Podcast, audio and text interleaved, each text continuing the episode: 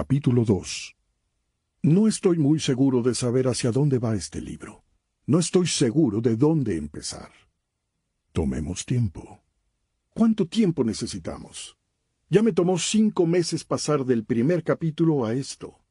Sé que la gente lo escucha y piensa que todo se dijo en un solo flujo ininterrumpido. No se dan cuenta de que hay veinte semanas entre el párrafo 32 y el 33 de este audiolibro. No comprenden que a veces los momentos de inspiración se dan cada seis meses. ¿Cuánto tiempo necesitamos? No me refería a eso. Me refería a que tomáramos el tiempo como nuestro primer tema, un lugar donde empezar. Oh, de acuerdo. Y ya que estamos hablando de eso, ¿por qué a veces toma meses completar un solo párrafo? ¿Por qué tus visitas son tan esporádicas? Mi querido y maravilloso hijo, mis visitas no son esporádicas. Nunca dejo de estar contigo. Simplemente no siempre estás consciente. ¿Por qué? ¿Por qué no estoy consciente de ti si siempre estás aquí? Porque te distraes con otras cosas. Aceptémoslo. Has tenido cinco meses bastante ocupados. Los tuve, sí, los tuve. Han pasado muchas cosas. Y has vuelto estas cosas más importantes que yo. Eso no se siente como mi verdad. Te invito a observar tus actos. Has estado profundamente involucrado con tu vida física le has puesto muy poca atención a tu alma. Ha sido un período demandante. Sí, razón de más para incluir tu alma en el proceso. Estos últimos meses habrían resultado mucho más tranquilos con mi ayuda, así que ¿puedo sugerir que no pierdas contacto? Intento permanecer cerca, pero siento haberme perdido, atrapado, como tú lo dices, con mi propio drama. Y luego, de alguna manera, no encuentro tiempo para ti. No medito, no rezo, y ciertamente no escribo. Lo sé. Es una ironía de la vida que, cuando más necesitas nuestra conexión, te alejes de ella. ¿Cómo puedo dejar de hacerlo? Deja de hacerlo. Es lo que acabo de decir. Pero, ¿cómo? Dejas de hacerlo dejando de hacerlo. No es tan simple. Sí es tan simple. Me gustaría que lo fuera entonces realmente lo será, porque tus deseos son mis órdenes. Recuerda, querido mío, tus deseos son mis deseos. Tu voluntad es mi voluntad. Está bien. De acuerdo. Entonces deseo que este libro se termine en marzo. Ahora es octubre. No deseo más lapsos de cinco meses en el próximo material. Así será. Bien. A menos de que no lo sea. Ah, caray. ¿Tenemos que jugar estos juegos? No. Pero hasta ahora es como has decidido vivir tu vida. Sigues cambiando de parecer. Recuerda, la vida es un proceso continuo de creación. Creas tu realidad a cada minuto. La decisión que tomas hoy no suele ser la decisión que tomas mañana. Sin embargo, este es un secreto de todos los maestros. Sigue eligiendo lo mismo. Una y otra vez. Una vez no es suficiente. Una y otra vez hasta que tu deseo se haya manifestado en tu realidad. Para algunos puede tomar años, para algunos meses, para otros semanas. Para quienes se acercan a la maestría, días, horas o incluso minutos. Para los maestros, la creación es instantánea. Puedes saber que estás en camino a la maestría cuando ves cerrarse el hueco entre la voluntad y la experiencia. Tú dijiste, la decisión que tomas hoy no suele ser la decisión que tomas mañana. ¿Y qué? ¿Quieres decir que nunca deberíamos darnos el lujo de cambiar de parecer? Cambia de parecer todo lo que quieras. Pero recuerda que cada cambio de parecer trae consigo un cambio en la dirección de todo el universo. Cuando te decides sobre algo, pones en movimiento al universo. Fuerzas más allá de tu capacidad de comprensión, mucho más sutiles y complejas de lo que podrías imaginar, entran en un proceso. La intrincada dinámica que ahora apenas empiezas a comprender.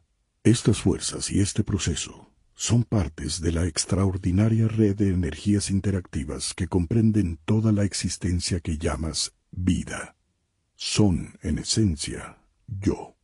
Entonces, cuando cambio de parecer, te lo estoy poniendo difícil. ¿Es eso? Nada es difícil para mí. Pero puede que estés haciendo las cosas muy difíciles para ti mismo. Por tanto, ten solo un parecer y un solo propósito sobre algo. Y no le dejes de prestar atención hasta que lo hayas producido en la realidad. Sigue enfocado. Quédate concentrado. Esto es lo que significa tener una sola mente.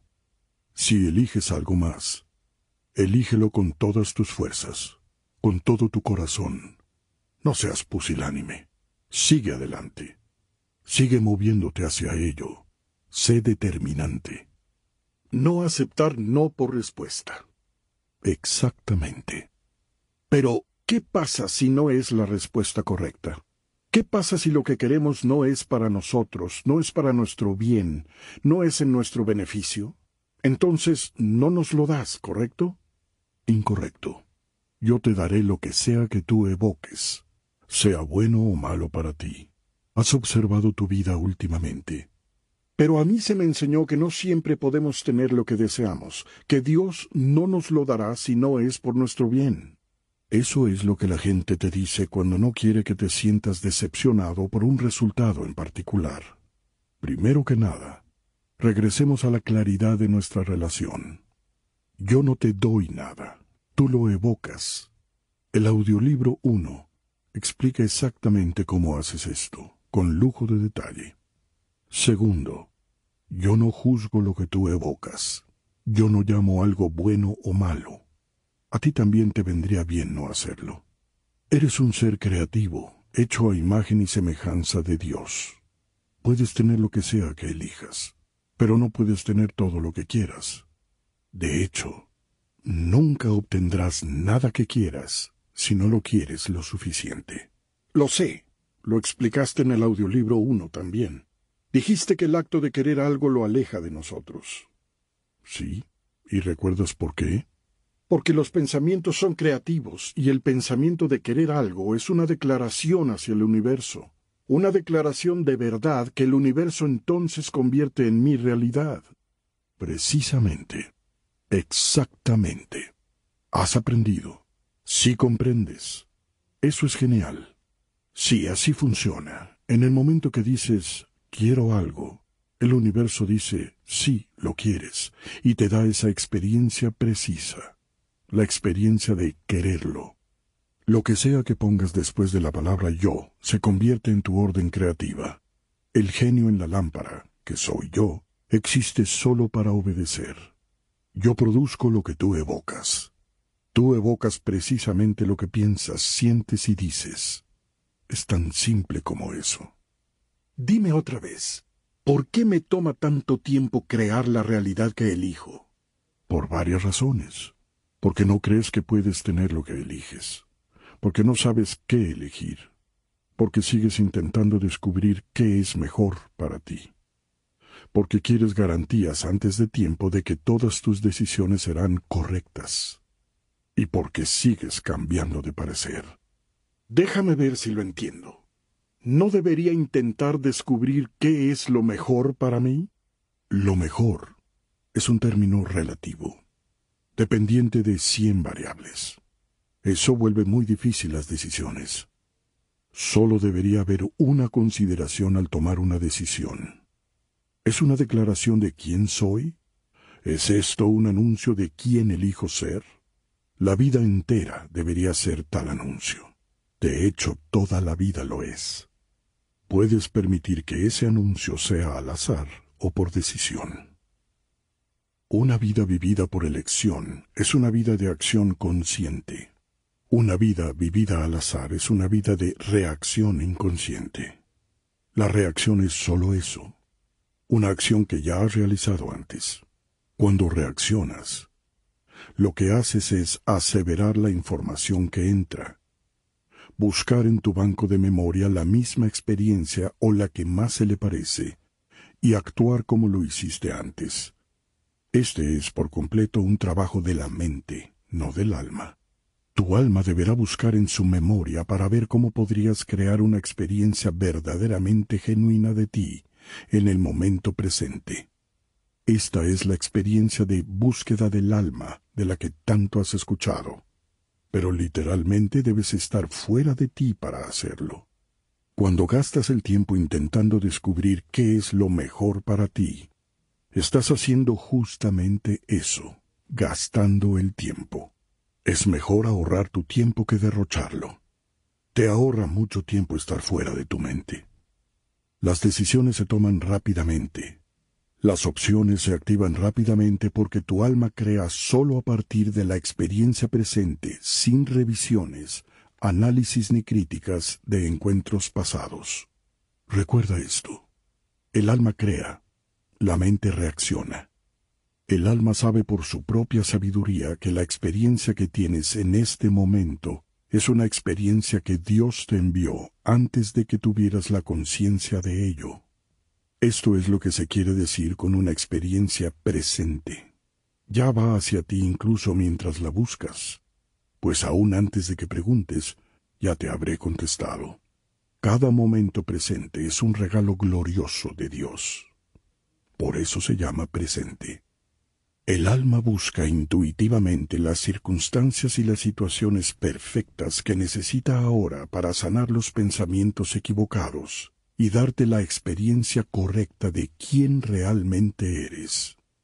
El deseo del alma es traerte de vuelta a Dios, regresarte a casa, a mí.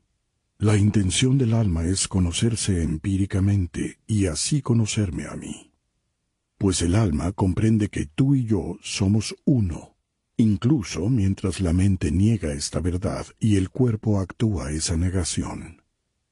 Por tanto, en momentos de gran decisión, sal de tu mente y en su lugar haz una búsqueda espiritual. El alma comprende lo que la mente no puede concebir. Si pasas todo tu tiempo intentando descubrir qué es mejor para ti, tus elecciones serán cautelosas. Tus decisiones tardarán una eternidad y tu viaje empezará en un mar de expectativas. Si no tienes cuidado, te ahogarás en tus expectativas. Vaya. Esa es toda una respuesta. Pero, ¿cómo escucho a mi alma? ¿Cómo sé lo que estoy escuchando? El alma te habla en sentimientos. Escucha a tus sentimientos, sigue a tus sentimientos, honra a tus sentimientos. ¿Por qué parece que honrar mis sentimientos es precisamente lo que ha provocado que me meta en problemas en primer lugar? porque has etiquetado el crecimiento como problemas y el quedarte quieto como a salvo. Te diré esto. Tus sentimientos nunca te meterán en problemas, porque tus sentimientos son tu verdad. Si quieres vivir una vida en la que nunca sigas tus sentimientos, pero en la que cada sentimiento se filtre a través de la maquinaria de tu mente, adelante. Toma tus decisiones basándote en el análisis de la situación de tu mente, pero no busques alegría en tales maquinaciones ni la celebración de quién realmente eres. Recuerda esto, la verdadera celebración está fuera de la mente. Si escuchas a tu alma, sabrás qué es lo mejor para ti, porque lo mejor para ti es lo verdadero para ti. Cuando actúas solo sobre lo que es verdadero para ti, aceleras la velocidad a la que recorres el camino. Cuando creas una experiencia basada en tu nueva verdad, en lugar de reaccionar a una experiencia basada en una verdad pasada, produces un nuevo tú. ¿Por qué tarda tanto tiempo crear la realidad que elegiste? Es por esto, porque no has estado viviendo tu verdad. Conoce la verdad y la verdad te liberará. Sin embargo, una vez que conozcas tu verdad, no sigas cambiando de parecer al respecto. Esta es tu mente intentando descifrar qué es lo mejor. Para ya.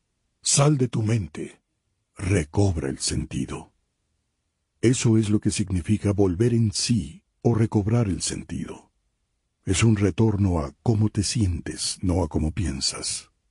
Tus pensamientos son justamente eso, pensamientos construcciones mentales, creaciones inventadas de tu mente.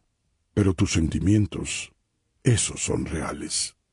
Los sentimientos son el lenguaje del alma. y tu alma es tu verdad. Listo. ¿Te parece que eso lo vincula todo? Esto significa que debemos expresar cualquier sentimiento sin importar qué tan negativo o destructivo sea. Los sentimientos no son negativos ni destructivos. Son simplemente verdades. La forma como expresas tu verdad es lo que importa. Cuando expresas tu verdad con amor, rara vez ocurren resultados negativos y dañinos. Y cuando es así, usualmente es porque alguien más eligió experimentar tu verdad de una forma negativa o dañina. En ese caso, probablemente no hay nada que puedas hacer para evitar el desenlace. Ciertamente, no expresar tu verdad sería difícilmente adecuado. Sin embargo, la gente lo hace todo el tiempo. Tienen tanto miedo de causar o de enfrentar los posibles disgustos, que esconden por completo su verdad. Recuerda esto. No es tan importante qué tan bien se recibe un mensaje, sino qué tan bien se envía. No puedes tomar responsabilidad por qué tan bien otra persona acepta tu verdad. Solo puedes asegurarte de que esté bien comunicada. Y por bien, no me refiero a qué tan claramente, sino a qué tan amorosa, compasiva, sensitiva, valerosa y completa. Esto no deja espacio para verdades a medias, para la cruda verdad o incluso la simple verdad. Lo que sí significa es la verdad, toda la verdad y nada más que la verdad, y que Dios te ampare. Es esa parte de que Dios te ampare lo que trae esas cualidades divinas de amor y compasión, pues yo te ayudaré a comunicarte de esta forma siempre, si me lo pides. Así que sí, Expresa lo que tú llames tus sentimientos más negativos, pero no lo hagas de una forma destructiva. Dejar de expresar, es decir, sacar sentimientos negativos, no hace que desaparezcan. Los mantiene adentro. La negatividad contenida daña al cuerpo y agobia al alma. Pero si otra persona escucha cada pensamiento negativo que tienes sobre ella, deberá afectar la relación, sin importar qué tan amorosamente se entreguen esos pensamientos. Dije que expresaras, sacaras, te deshicieras de tus sentimientos negativos. No dije cómo ni a quién. Toda la negatividad no necesita compartirse con la persona hacia la que se siente. Solo es necesario comunicar estos sentimientos hacia ese otro, cuando no hacerlo compromete tu integridad o causa que otro crea algo que no es verdad. La negatividad nunca es un signo de verdad absoluta, incluso si parece tu verdad en ese momento. Es posible que surja de una parte herida de ti. De hecho, siempre lo hace. Por eso es tan importante sacar estas negatividades, liberarlas, solo al dejarla ir, exteriorizarla, colocarla frente a ti, puedes verla lo suficientemente clara para saber si realmente crees en ella. Todos ustedes han dicho cosas, cosas desagradables, solo para descubrir que, una vez dichas, ya no las sienten verdaderas. Todos han expresado sentimientos, desde miedo hasta rabia e ira, solo para descubrir que, una vez expresados, ya no revelan cómo se sienten realmente. De esta manera, los sentimientos pueden ser engañosos. Los sentimientos son el lenguaje del alma. Pero debes asegurarte de escuchar a tus verdaderos sentimientos y no un modelo falsificado construido por tu mente. Caray, hombre, así que ahora no puedo ni confiar en mis sentimientos. Genial. Pensé que ese era el camino hacia la verdad. Pensé que eso era lo que me estabas enseñando. Así es. Lo estoy haciendo. Pero escucha, porque es más complejo de lo que ahora comprendes. Algunos sentimientos son sentimientos verdaderos, es decir, sentimientos nacidos en el alma, pero algunos sentimientos son falsos. Estos son construidos en tu mente. En otras palabras, no son sentimientos en lo absoluto, sino pensamientos. Pensamientos disfrazados de sentimientos. Estos sentimientos se basan en tus experiencias previas y en las experiencias observadas de otros. Ves que alguien hace muecas cuando le sacan un diente, así que tú haces muecas cuando te sacan tu diente. Es posible que no duela siquiera, pero haces gestos de todas maneras. Tu reacción no tiene nada que ver con la realidad, solo con tu forma de percibir la realidad, basada en la experiencia de otros o en algo que te sucedió en el pasado. El mayor reto como ser humano es estar aquí ahora. Dejar de inventar cosas. Dejar de crear pensamientos sobre un momento presente, un momento que te enviaste a ti mismo antes de siquiera tener un pensamiento al respecto. Sé en el momento. Recuerda, te enviaste este momento a ti mismo como regalo. El momento contenía la semilla de una verdad tremenda. Es una verdad que deseaste recordar. Pero cuando llegó el momento, inmediatamente comenzaste a construir pensamientos al respecto. En lugar de estar en el momento, te paraste fuera del momento y lo juzgaste. Entonces, reaccionaste, es decir, actuaste como lo habías hecho antes. Escucha estas dos palabras reactivo, creativo. Nota que son la misma palabra, solo se movió la C.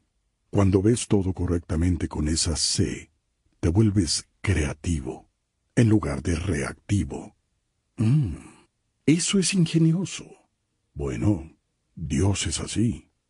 Pero verás, el punto que intento establecer es que, cuando llegas a cada momento limpiamente, sin un pensamiento previo al respecto, puedes crear quién eres, en lugar de recrear quién fuiste alguna vez. La vida es un proceso de creación, y tú sigues viviendo como si fuera un proceso de recreación. Pero, ¿cómo puede cualquier ser humano racional ignorar sus experiencias previas en el momento en que algo ocurre? ¿No es normal evocar todo lo que sabes sobre el tema y responder a partir de eso? Puede ser normal, pero no es natural. Normal significa algo que se hace usualmente. Natural es cómo eres cuando no estás intentando ser normal. Natural y normal no son la misma cosa. En cualquier momento puedes hacer lo que normalmente haces, o puedes hacer lo que te viene naturalmente. Te diré esto. Nada es más natural que el amor. Si actúas con amor, estarás actuando naturalmente. Si reaccionas con miedo, resentimiento, enojo, puedes estar actuando normalmente, pero nunca estarás actuando naturalmente. ¿Cómo puedo actuar con amor cuando todas mis experiencias previas me están gritando que un momento en particular probablemente será doloroso? Ignora tus experiencias previas y ve hacia el momento. Sé aquí ahora. Ve qué tienes para trabajar ahora mismo al crearte a ti mismo nuevamente. Recuerda, esto es lo que estás haciendo aquí. Viniste a este mundo de esta forma, en este tiempo, en este lugar, para saber quién eres y para crear a quien quieras ser. Este es el propósito de todo en la vida. La vida es un proceso continuo, interminable de recreación. Ustedes se siguen recreando a sí mismos en la imagen de su siguiente gran idea que tienen de sí mismos. Pero eso no es como el hombre que saltó del edificio más alto seguro de que podía volar. Ignoró su experiencia previa y la experiencia acatada por otros y saltó del edificio, mientras declaraba Soy Dios. Eso no parece muy listo. Y yo te diré esto. Los hombres han logrado resultados mucho más grandiosos que volar. Los hombres han curado enfermedades. Los hombres han traído a otros de la muerte. Un hombre lo ha hecho. ¿Tú crees que solo a un hombre se le han concedido tales poderes sobre el universo físico? Solo un hombre los ha demostrado. No es así. ¿Quién separó el mar rojo? ¿Dios? Así es. Pero ¿quién le pidió a Dios que lo hiciera? Moisés. Exactamente. ¿Y quién me pidió que curara a los enfermos? que devolviera la vida a los muertos. Jesús. Sí. Ahora, ¿crees que no puedes hacer lo que Moisés y Jesús hicieron? Pero ellos no lo hicieron. Ellos te pidieron que lo hicieras. Eso es diferente. De acuerdo. Seguiremos con tu construcción por ahora. ¿Y tú crees que no puedes pedirme estas mismas cosas milagrosas? Supongo que podría. ¿Y yo te las daría? No lo sé. Esa es la diferencia entre Moisés y tú. Eso es lo que te separa de Jesús. Mucha gente cree que si piden en nombre de Jesús, tú accederás a su petición. Sí, muchas personas creen eso. Creen que no tienen poder alguno, pero han visto o creen a otros que han visto el poder de Jesús, así que piden en su nombre. Aunque él dijo, ¿de qué se sorprenden tanto? Estas cosas y más ustedes también las harán. Pero las personas no podían creerlo. Muchos no lo creen todavía. Todos ustedes imaginan que son indignos. Así que piden en nombre de Jesús, o de la bendita Virgen María, o del santo patrono de esto o aquello, o del Dios Sol, o del Espíritu del Este. Usarán el nombre de quien sea, cualquiera, menos el suyo. Pero te diré esto, pide y recibirás. Busca y encontrarás. Toca y se abrirá ante ti. Salta del edificio y volarás. Ha habido personas que han levitado. ¿Crees esto? Bueno, he escuchado algo al respecto. Y la gente que ha atravesado paredes e incluso abandonado sus cuerpos. Sí, sí, pero nunca he visto a alguien atravesar una pared y no sugiero que alguien lo intente. Tampoco pienso que deberíamos saltar de los edificios. Probablemente no es bueno para la salud. Ese hombre no murió porque no pudiera volar si se encontraba en el estado existencial correcto, sino porque nunca podría haber demostrado divinidad al intentar mostrarse a sí mismo separado de ustedes. Por favor, explícate. El hombre del edificio vivió en un mundo de autoengaño en el que se imaginó a sí mismo distinto del resto de ustedes. Al declarar yo soy Dios, empezó su demostración con una mentira. Esperaba separarse a sí mismo, engrandecerse, hacerse más poderoso. Fue un acto de ego. El ego, lo que es separado, individual, nunca puede duplicar o demostrar lo que es uno. Al buscar demostrar que era Dios, el hombre del edificio solo demostró su aislamiento, no su unidad con todas las cosas. Así buscó demostrar divinidad al no demostrar lo divino, y falló.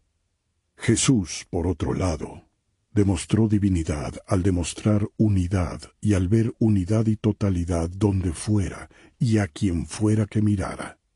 En esto su conciencia y mi conciencia eran una, y en ese estado, lo que él evocaba se hacía manifiesto en su realidad divina en ese momento sagrado. Ya veo. Así que todo lo que se necesita es la conciencia de Cristo para realizar milagros. Bueno, eso debe hacer las cosas más simples. En realidad, sí. Más simples de lo que piensas. Y muchos han logrado tal conciencia. Muchos han sido Cristo, no solo Jesús de Nazaret. Tú también puedes ser Cristo. ¿Cómo? Al buscar serlo, al elegir serlo. Pero es una decisión que debes tomar cada día, cada minuto.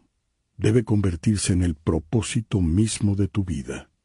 Es el propósito de tu vida, simplemente no lo sabes. E incluso si lo sabes, incluso si recuerdas la exquisita razón de tu propia existencia. Parece que no sabes cómo llegar ahí desde donde estás. Sí, ese es el caso.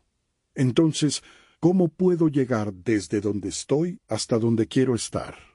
Te digo esto, busca y encontrarás. Toca y se abrirá ante ti. He estado buscando y tocando durante treinta y cinco años. Me disculpará si estoy un poco aburrido con esa línea. Por no decir desilusionado, ¿cierto? Pero realmente, mientras que tengo que darte una buena calificación por intentarlo, un diez por esfuerzo, por así decirlo, no puedo decir que no estoy de acuerdo contigo sobre buscar y tocar durante treinta y cinco años. Pongamos de acuerdo en que has estado buscando y tocando a veces sí y a veces no durante treinta y cinco años. La mayoría de las veces no. En el pasado, cuando eras muy joven, viniste a mí solo cuando estabas en problemas, cuando necesitabas algo. Conforme creciste y maduraste, te diste cuenta de que probablemente esa no era una relación correcta con Dios y buscaste crear algo más significativo. Pero, incluso entonces, no pasaba de ser algo ocasional. Todavía más tarde, cuando comprendiste que la unión con Dios puede lograrse solo a través de la comunión con Dios, realizaste las prácticas y los comportamientos que podían lograr la comunión. Pero incluso estos los tuviste en forma esporádica, inconsistentemente. Meditabas hacia los rituales, me llamabas en tus oraciones y cantos, evocabas mi espíritu en ti, pero sólo cuando te convenía, sólo cuando te sentías inspirado. Y por gloriosa que fuera esa experiencia de mí, incluso en esas ocasiones, Todavía pasaste 95% de tu vida enredado en la ilusión de separación y solo pequeños momentos aquí y allá en la realización de la realidad final. Todavía piensas que tu vida se trata de reparar el auto, pagar el recibo del teléfono o de lo que quieres en tus relaciones, que es sobre los dramas que has creado, en lugar del creador de esos dramas. Todavía debes aprender por qué sigues creando tus dramas. Estás demasiado ocupado representándolos. Dices que comprendes el significado de la vida, pero no vives lo que comprendes. Dices que conoces el camino hacia la comunión con Dios, pero no tomas ese camino. Dices que estás en el camino, pero no lo recorres. Luego vienes conmigo y dices que has estado buscando y tocando durante treinta y cinco años. Lamento ser el que te desilusione, pero es tiempo de que dejes de desilusionarte de mí y empieces a verte como realmente eres. Ahora te diré esto. ¿Quieres ser Cristo? Actúa como Cristo, cada minuto de cada día. No es que no sepas cómo hacerlo. Él te ha mostrado el camino. Sé igual que Cristo en cada circunstancia. No es que no puedas. Él te dejó instrucciones. No es que estés sin ayuda en esto, en caso que lo busques. Te estoy guiando cada minuto de cada día. Todavía soy la pequeña voz dentro de ti que sabe qué dirección tomar, qué camino seguir, qué respuesta dar, qué acción implementar, qué palabra decir, qué realidad crear si verdaderamente buscas la comunión y la unidad conmigo. Solo escúchame. Creo que no sé cómo hacerlo. Mmm, tonterías. Lo estás haciendo ahora mismo. Simplemente hazlo todo el tiempo. No puedo deambular con un bloque amarillo cada minuto del día. No puedo dejar todo y empezar a escribirte notas, esperando que estés ahí con alguna de tus brillantes respuestas. Gracias. Son brillantes. Y aquí hay otra. Sí, sí puedes. Quiero decir, si alguien te dijera que puedes tener una conexión directa con Dios, un vínculo directo, una línea directa, y todo lo que tuvieras que hacer fuera asegurarte de tener papel y pluma a la mano, en todo momento, ¿lo harías? Bueno, sí, por supuesto. Sin embargo, acabas de decir que no lo harías o no puedes. Entonces, ¿qué te pasa? ¿Qué estás diciendo? ¿Cuál es tu verdad? La buena noticia es que ni siquiera necesitas papel y pluma. Yo siempre estoy contigo. No vivo en la pluma, vivo en ti. Eso es cierto, ¿no? Quiero decir, eh, realmente puedo creer eso, ¿no? Por supuesto que puedes creerlo. Es lo que te he estado pidiendo que creas desde el principio. Es lo que todo maestro, incluyendo a Jesús, te ha dicho. Es la enseñanza central, es la verdad final. Yo siempre estoy contigo, incluso hasta el final de los tiempos. ¿Crees esto? Sí, ahora sí. Más que nunca, quiero decir. Bien, entonces úsame. Si te sirve tomar papel y pluma, y debo decir que eso parece funcionarte muy bien, entonces toma papel y pluma. Más seguido, cada día, cada hora si es necesario. Acércate a mí. Acércate a mí, haz lo que puedas, haz lo que tengas que hacer, haz lo que sea necesario. Reza un rosario, besa una piedra, inclínate hacia el este, canta un salmo, balancea un péndulo, tensa un músculo, o escribe un libro. Haz lo que sea necesario. Cada uno de ustedes tiene su propia construcción. Cada uno de ustedes me ha comprendido, me ha creado a su manera. Para algunos de ustedes soy un hombre. Para algunos de ustedes soy una mujer. Para algunos soy ambos. Para algunos soy ninguno. Para algunos de ustedes soy energía pura. Para algunos el más grande sentimiento que llaman amor. Y algunos de ustedes no tienen idea de qué soy. Simplemente saben que soy. Y así es. Soy. Soy el viento que sacude tu cabello. Soy el sol que calienta tu cuerpo. Soy la lluvia que baila en tu rostro, soy el olor de las flores en el aire, y soy las flores que elevan su fragancia. Soy el aire que lleva esa fragancia. Soy el principio de tu primer pensamiento. Soy el final de tu último. Soy la idea que enciende tu más brillante momento. Soy la gloria de su concreción. Soy el sentimiento que avivó la cosa más amorosa que hiciste alguna vez. Soy la parte de ti que añora ese sentimiento una y otra vez. Lo que sea que te funcione, lo que haga que suceda, cualquier ritual, ceremonia, demostración, meditación, pensamiento, canción, palabra o acto que necesites para reconectarte, hazlo hazlo en conmemoración mía.